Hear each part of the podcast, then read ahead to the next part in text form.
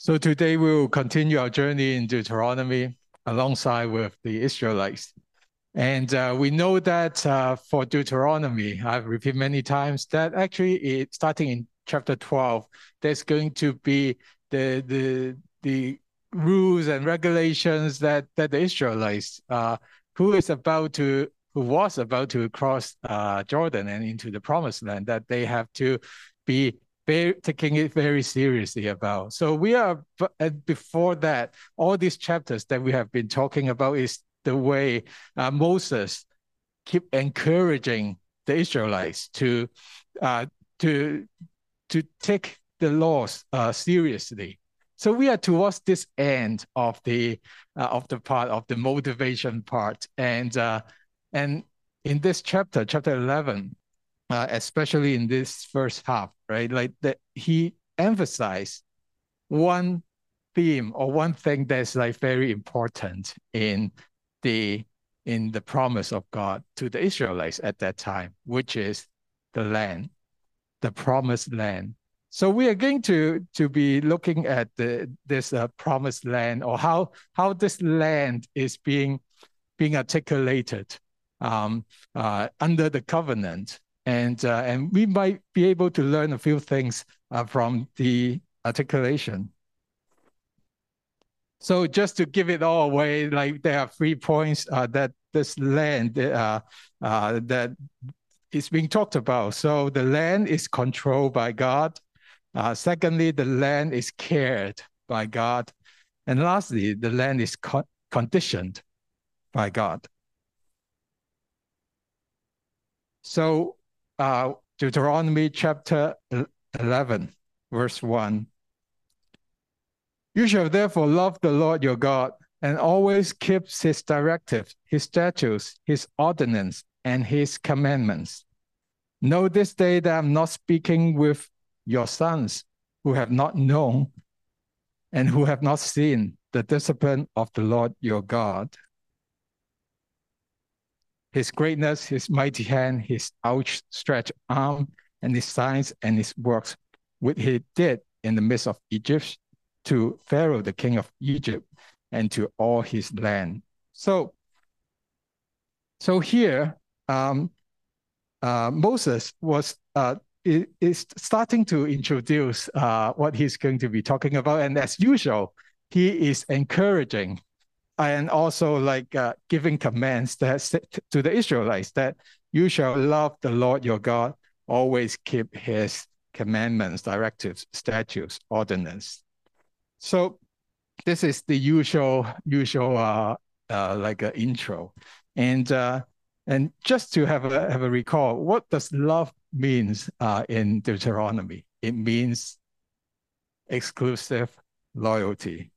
So Moses here, when he starts to talk about the land, uh, he actually articulate that exclusive loyalty is essential when we when we are going to be investigating about the relationship uh, between the promise, the land, and also our obedience.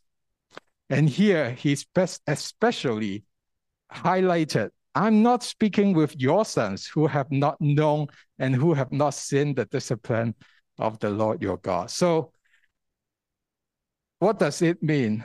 Like actually, Moses of like like like indirectly saying that like this is about you. This is about your experience um, uh, of God for the for the for the kids, for the children, for the next generation. They are like a piece of blank paper. They have nothing. They have nothing. But you, but you, you have experience. And this is uniquely yours. And you have to recall and remember these experiences. Your kids don't, don't have it yet. So you have to retain that. So that's that's his uh, emphasis. So what is the experience? So so so he continues to say that. So um, what he did in the midst of Egypt to Pharaoh, the king of Egypt, and to all his land. So the first mentioning of the land.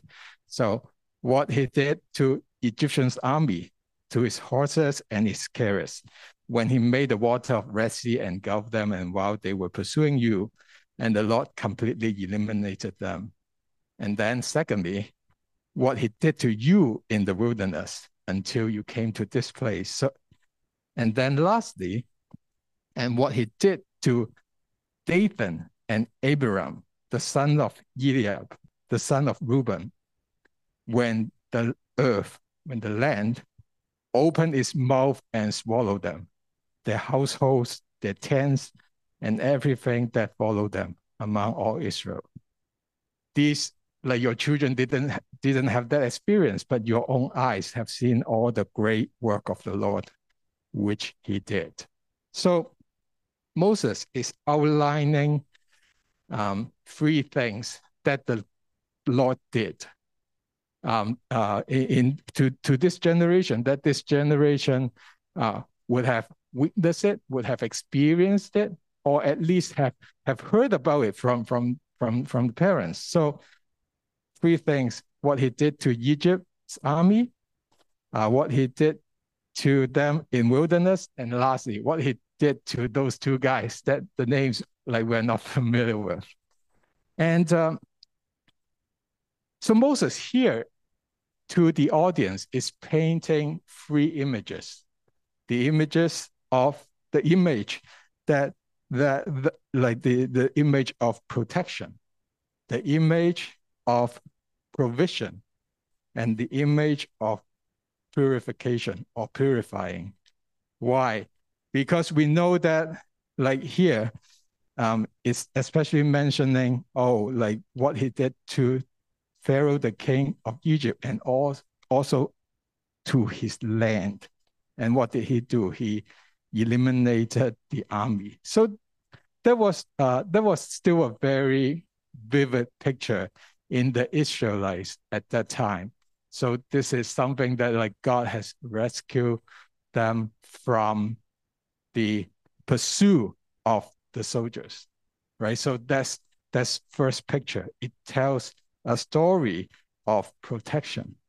And then secondly, what he did to you in the wilderness. So there are lots of things that has happened uh, in the wilderness, but just by the fact that he led them through the wilderness and then did all the conquering and also, and then they come to this place. So it is a picture of provision, giving them things to eat um, continuously.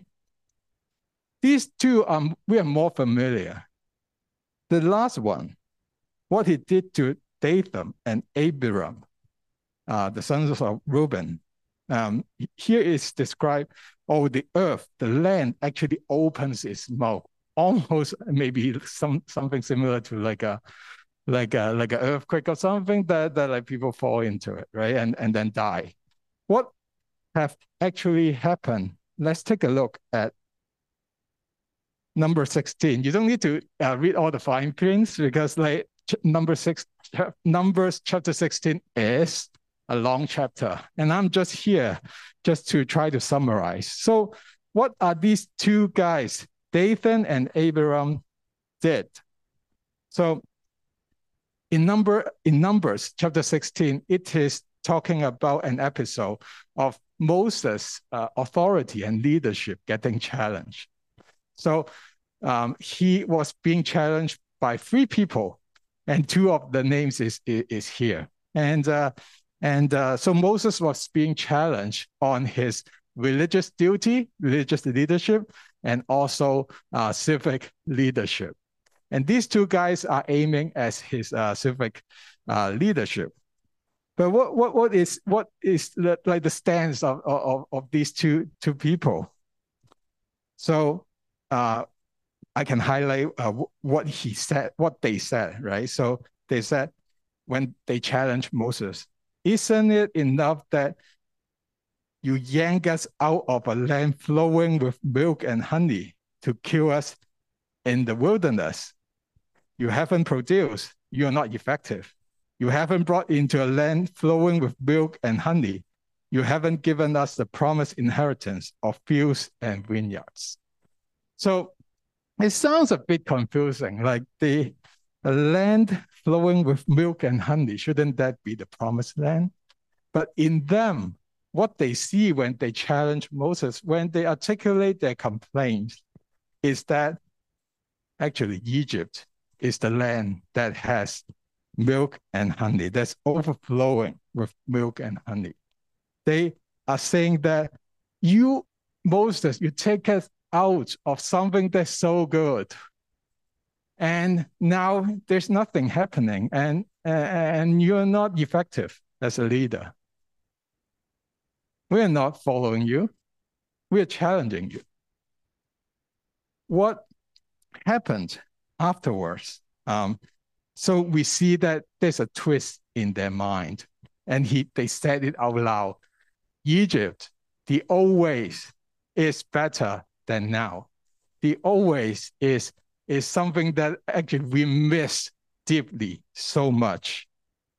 And Moses Moses uh, was very angry and then and then talked to God and then God spoke to Moses and then that's his uh, judgment for, for God, right? Like so God spoke to Moses and asked him, speak to the community, tell them to back off from the tents of Korah, like the third guy, Dathan and Abiram. So tell the all the other people is don't don't even get close to where they are here. They are right now. Don't get close. It's going to be something really drastic happening. So Moses asked the rest of the community to back off, like don't get close to those guys. And um, and then Moses, under the command of God, continued to address the community. He said, if God does something unprecedented, if the ground, the land, opens up and swallow a lot of them, they are pitched alive to Sheol, then you know that this man has been insolent, which is showing a rude and arrogant lack of respect to God. So God's judgment and punishment is to, to those two people who have that twisted mind, say challenging Moses and also thinking that milk and honey, uh, uh, the land of milk and honey is Egypt. He decided to eliminate them. And by how and the way to eliminate them is that they were being swallowed alive uh, um, directly uh, into into death during that episode. So so I'll read the what, what was happening. So um so the words so after Moses saying, hey, they they have been lack of respect to God, and then the, these words were hardly out of Moses' mouth when the earth, when the land split open.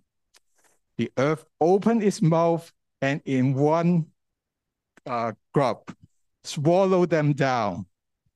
The men and their families, and the, and all the human beings connected with the third guy, along with everything that they owned. And that was the end of them, pitched alive into Sheol, which is kind of like the the the, the death, the, the the the place of death. And then the earth closed up over them. And that was the last commun, commun that was the last the community heard of them. And then at the sound of their cries, everyone around ran for life, shouting, We are about to be swallowed alive. So that's a very um, intense, uh, dramatic purification process that happened um, uh, in, uh, as quoted by Moses, which this episode actually is being experienced by the Israelites who are about to get to the promised land. So we see that like God controls the land, right? In in that in that logistic or physical way that actually it engulfed the people and buried them. So we see that the land is being controlled by God. Um, uh, what God did to the Egyptian is protecting his people. And um, and and and for the Israelites in the wilderness, God is providing them for uh, uh, providing uh, for for the Israelites, and then for Dathan and Abiram, it is a purifying action of God. Um, it shows the control, the power of God over land, over land. So when Moses laid this experience, this uniquely to this generation of the uh, of the Israelites who is about to cross uh, into the, the promised land, they have to remember, they have to recall the experience that if, they, if there's a monologue, right, they would be saying to themselves, we are protected, we are provided, and we are purified. That's something that needs to be retained experientially by people who has experienced it. And, and God's great work um, as someone who is older or some, someone who has more, more experience with God, that those experience needs to be retained. Because if not, the children or the next gener generation or the one who, who whom you whom uh, God has placed uh, uh, among you that who, who is younger, who can learn from you, doesn't have the experience. And if you don't have the experience to talk about like what else, uh, it becomes very empty. So in order to in order to do like a, try to practice this as a as a way to practice, um, we can have a quick rundown or later or now that to fill in the blanks, right? So that we have some some some something that can be retained. We don't we might not be thinking about these things all the time as a faith community or just individually, but we can say that we are or I am um, I am protected when this happens. When is God when has God give you the experience of protection? I am provided when da da da da da, right? That's uniquely yours experience to fill in there. I cannot fill that for you. And lastly, I'm purified when da da da da da when that happens. Maybe it's happening, right? So so just to give you be transparent and give you an example, say when I fill in the blanks, I would say that, oh, I'm protected when a few years ago, a flying wheel almost hit my car on 401. Um, I'm provided when my old, old, old job is taking a heavy toll on my health, and God gave me another one that doesn't, is not as demanding uh, schedule-wise, right? Oh, I'm purified when I departed from God and focused solely on my ex. Right? So that's the experience that that for me personally, and you have something to retain. And it, it, it doesn't require an essay, it doesn't require like a, a 10 sentence paragraph. You just need one sentence, trying to remember that as a part of uh, retainment. So and we know that for the Israelites at that time, that retainment is very important because they are about to take up the challenge to cross the Jordan to, to go into the promised land. That give them the boost that there's so much needed. Um, um, running the, the experience of them getting protected, provided, and purified allowed them to reinforce and know and understand and and and know more deeply about what kind of God they are obeying. And Moses continues his, uh, his, motivation that's related to the land. You shall therefore keep every commandment. So out of love, you keep every commandment so that you may be strong and go in and take possession of the land in which you are about to cross to possess it. And so that you may prolong your days on the land which the Lord swore to your fathers to give to them and to their descendants, a land flowing with milk and honey. So when I read this, this is still like kind like it, it, I think it has he has talked about it before and like like is it is he repeating himself? Yes, he is. But also we also see that uh, discover something that's quite interesting encapsulated in these like these two verses is the the goodness of obeying the commandment, the benefit of obeying and keeping every commandment. So the first one is that you may be strong. Okay.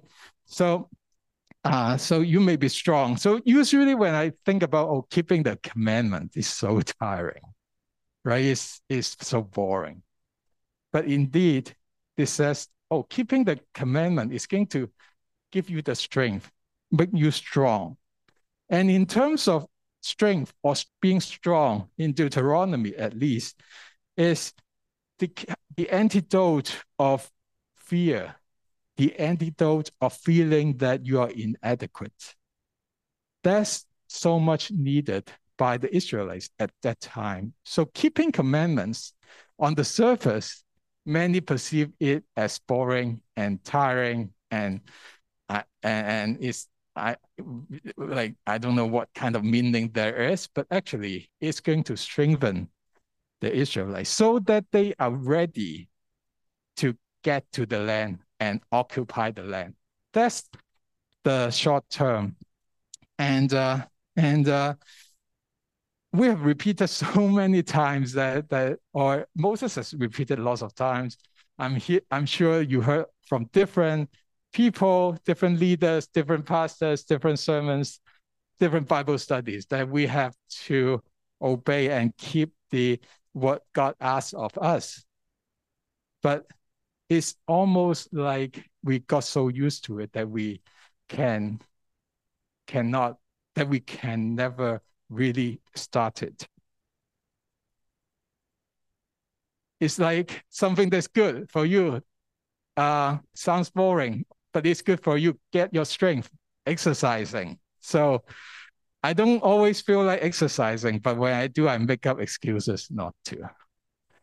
Or you, some people, okay, get past through that. Okay, I'm, I get myself dressed and go to the gym, and then saying that, oh, there's two guys like still well built, trying to find the right song so that they can start their first set there's always something that we can keep uh, give excuses, uh, recite, uh, resisting uh, to do the exercise that is beneficial to us. And maybe it's the same. We know that we have to keep the commandment or keep what God asks us to do. But and we know that this is going to be giving us strength to achieve something that God asks us to, but some, somehow it's so hard to get started. And hope that this continuous encouragement of Moses in the passage is going to push us or, or nudge us a little bit further than we would have. So the first one is to be strong, to get strong, keeping the commandment. The second, so that is so that you can prolong your stay um, and it's mentioning here, prolong your stay, um, your days on the land, which the Lord swore to your fathers to give to them and to their descendants. This is kind of like mouthful, right? We can just, isn't that Moses can just say uh, that the Lord give you and your your your offspring, right? Like, why is it like they have to refer back to, or Moses have to refer refer back to the Father because actually that's when God promise. Prom make the promise. So which means that this still, this whole paragraph still have the covenantal vibe to it, saying that God is still faithful and and and stick with this. Obey, keep every commandment so that you are a part of this bigger covenant that that God has promised. Not just only to you, but also to those who doesn't have experience yet. So that is that is when land is being mentioned. Oh, keeping the command actually to the Israelites is actually helping them short term to get to the land and occupy the land and long term stay in the land. So that's that's uh, how how the land is being uh, uh, is placed in in the covenant. And now Moses um, talks about what's the land? That's like is there like some kind of like differences that that that that uh that the israelites has not experienced before? And this is the content. So for the land which you are entering to possess it is not it is not like the land of egypt from where uh, you came where you used to sow your seed and water it by your foot like a vegetable garden but the land into which you are about to cross to possess it is a land of hills and valleys. And the land drinks water from the rain of heaven, a land for which the Lord your God cares. The eyes of the Lord your God are continually on it, from the beginning even to the end of the year. So Moses is portraying a contrasting picture um, uh, of like how it was like before, like in Egypt, which might still rings in some of in in, in some of the memories uh, uh, of of that generation or when they get it from their parents, um, versus the promised land uh, that is they are that they are about to enter. This land of promise is cared by God.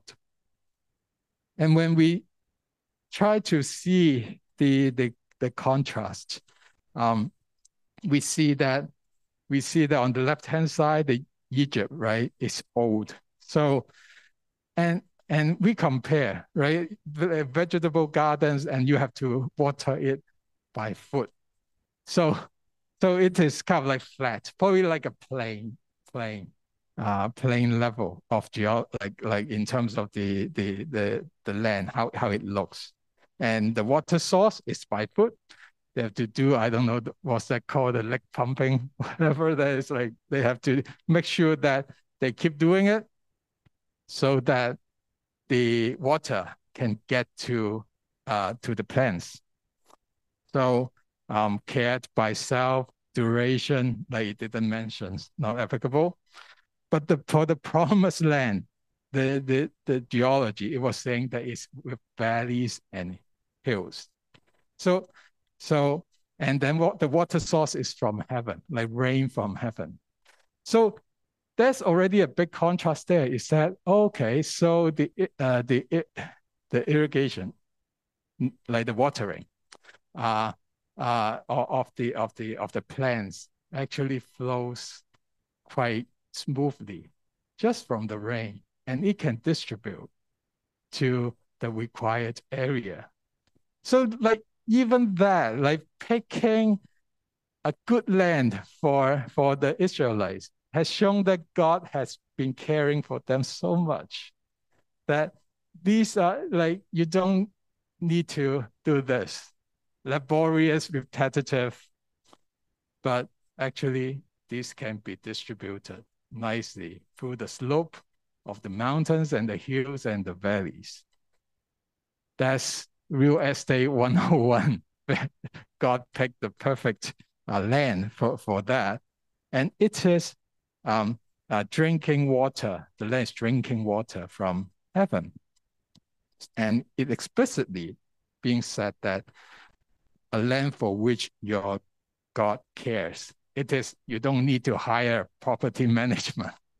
Uh, God has been constantly taking care of the land. And the eyes of the Lord your God are continually on it. So he's taking care on one aspect, taking care of it, um, seeing that like what is needed and and do the supplies, which is going to be mentioned later, but also but also monitoring what's happening inside that land.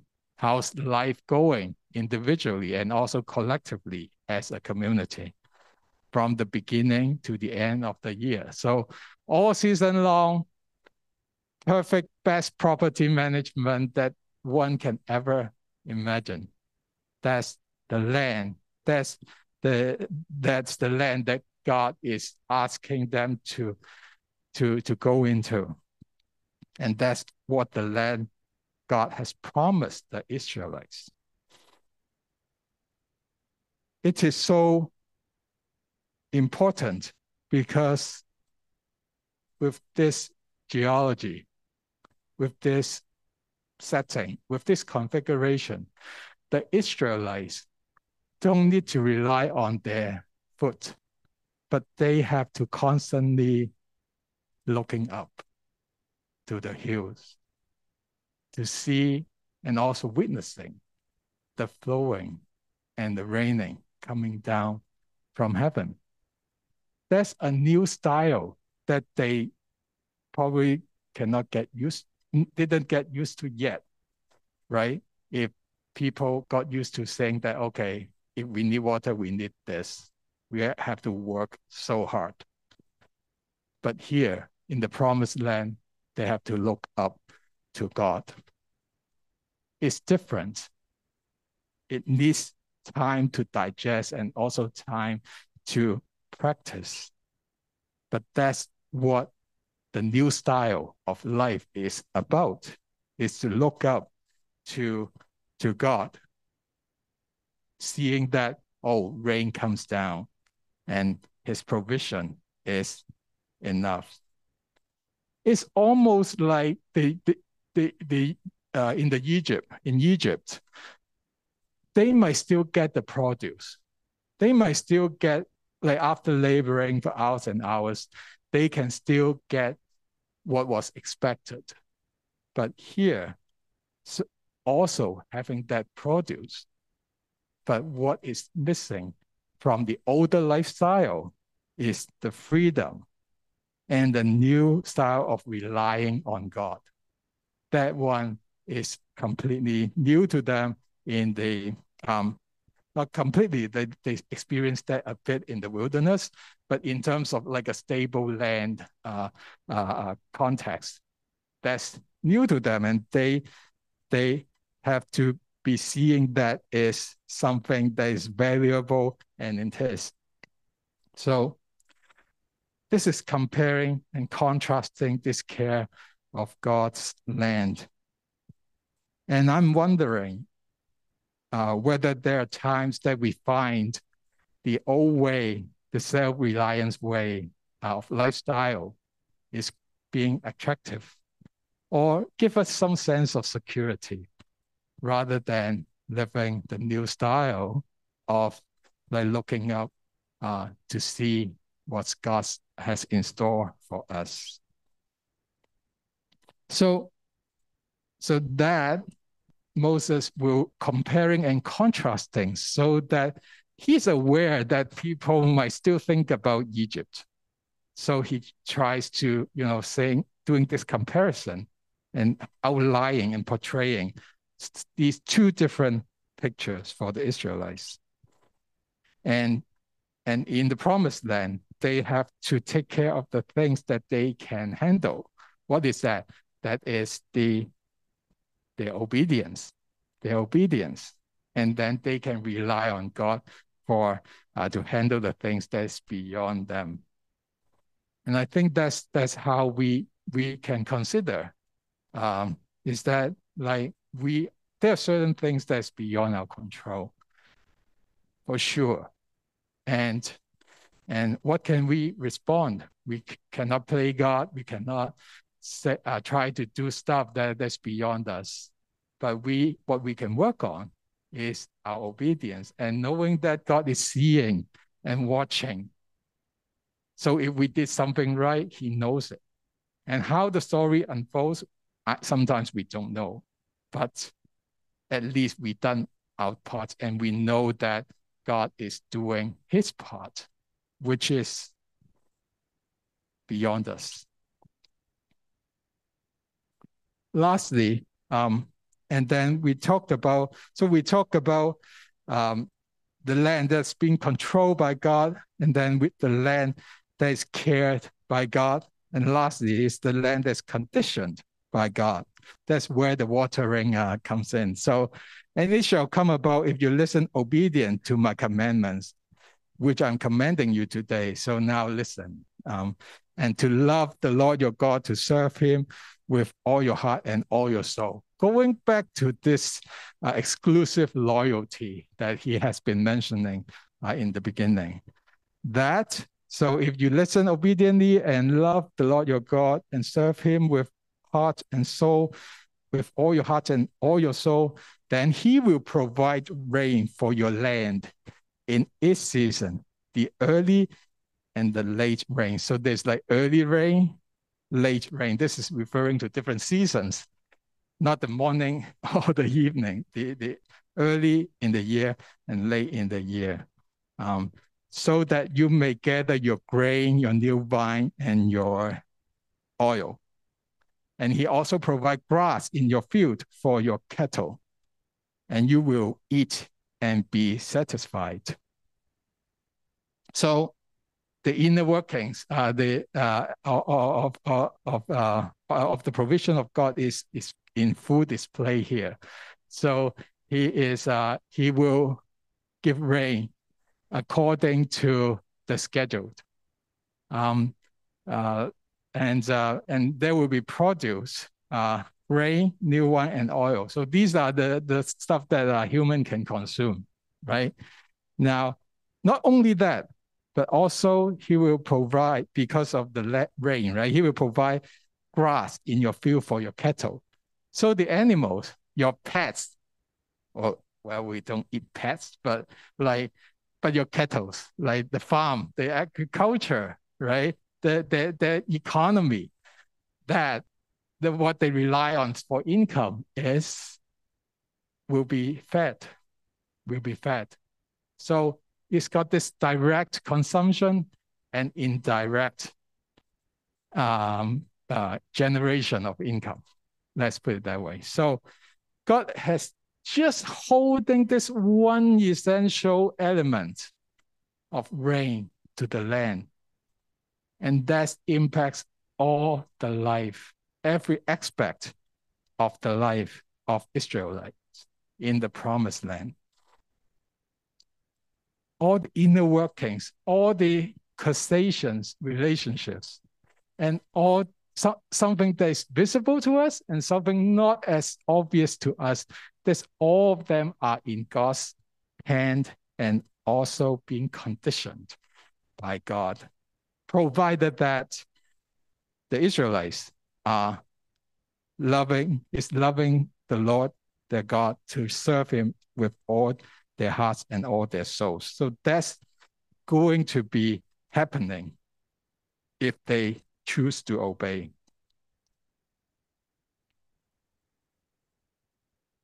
We know how important it is to to know to know the when when the rain is coming down. Well, um, or how much, how much. Even that is so important.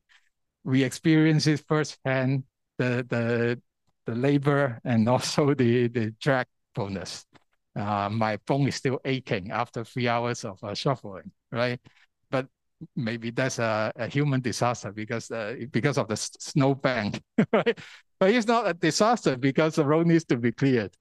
Anyway, like we know that how uncontrollable, uh, like or how chaotic it can be, by some factors that is not controlled by us. And we know that even in modern cities, we still somehow impacted by the rain, by the precipitation and all this. And for the Israelites, is so much more important. And they don't need the weather network to do that anymore.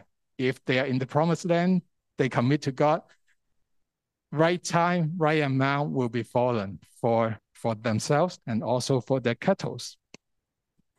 And they will eat and be satisfied. Now, when they are and can eat and satisfy, that's another pitfall, right? I mentioned uh, uh, like a few sermons back that eat and satisfy, there's always a, danger, and it's being uh, repeated here. It says, be aware. So right after saying that, oh, you guys will be eat and, and satisfied, and your hearts be aware that your hearts are not easily deceived, that you do not turn away and serve other gods and worship them.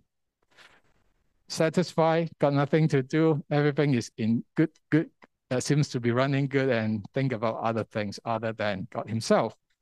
Otherwise, the anger of the Lord will be kindled against you, and he will shut up the sky so that there will be no rain and the ground will not yield its produce. And then you will quickly perish from the ground, from the good land which the Lord is giving you. Very logical presentation of cascading of event. No rain, nothing coming out, and uh, and then the no produce, and then you you don't have stuff to eat, you don't have uh, have uh, things to uh, make money, um, and you quickly perish from still a good land, but it doesn't belong to you anymore. So this is the this is the consequence. Again, Moses is comparing, contrasting the consequence of obedient and disobedient let's do what, uh, and as we come to close, right, let's do a, uh, find the difference, spot the difference game here. So exclusive loyalty, exclusive loyalty.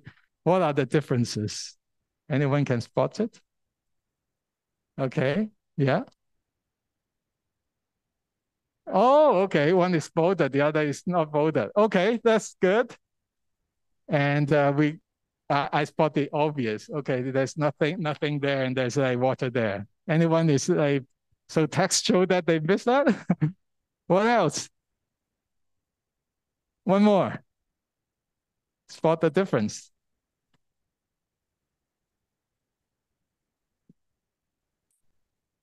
This is about two shades less gray or less black than, than the left one. Yeah, blame it on the projector. Okay. Yeah.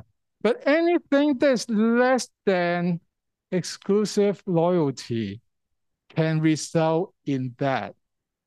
It might not be as bold. It might result in that because God has been demanding the Israelites and also his people, including us, to love him with all our hearts and all our soul, exclusive loyalty. So today we have a deeper look at the land and potentially our life. May God help us to recall the experience of being protected, purified, provided, healed, and loved. And we can try to continue to pledge and exercise our exclusive loyalty to God, who controls, who cares, and who conditions.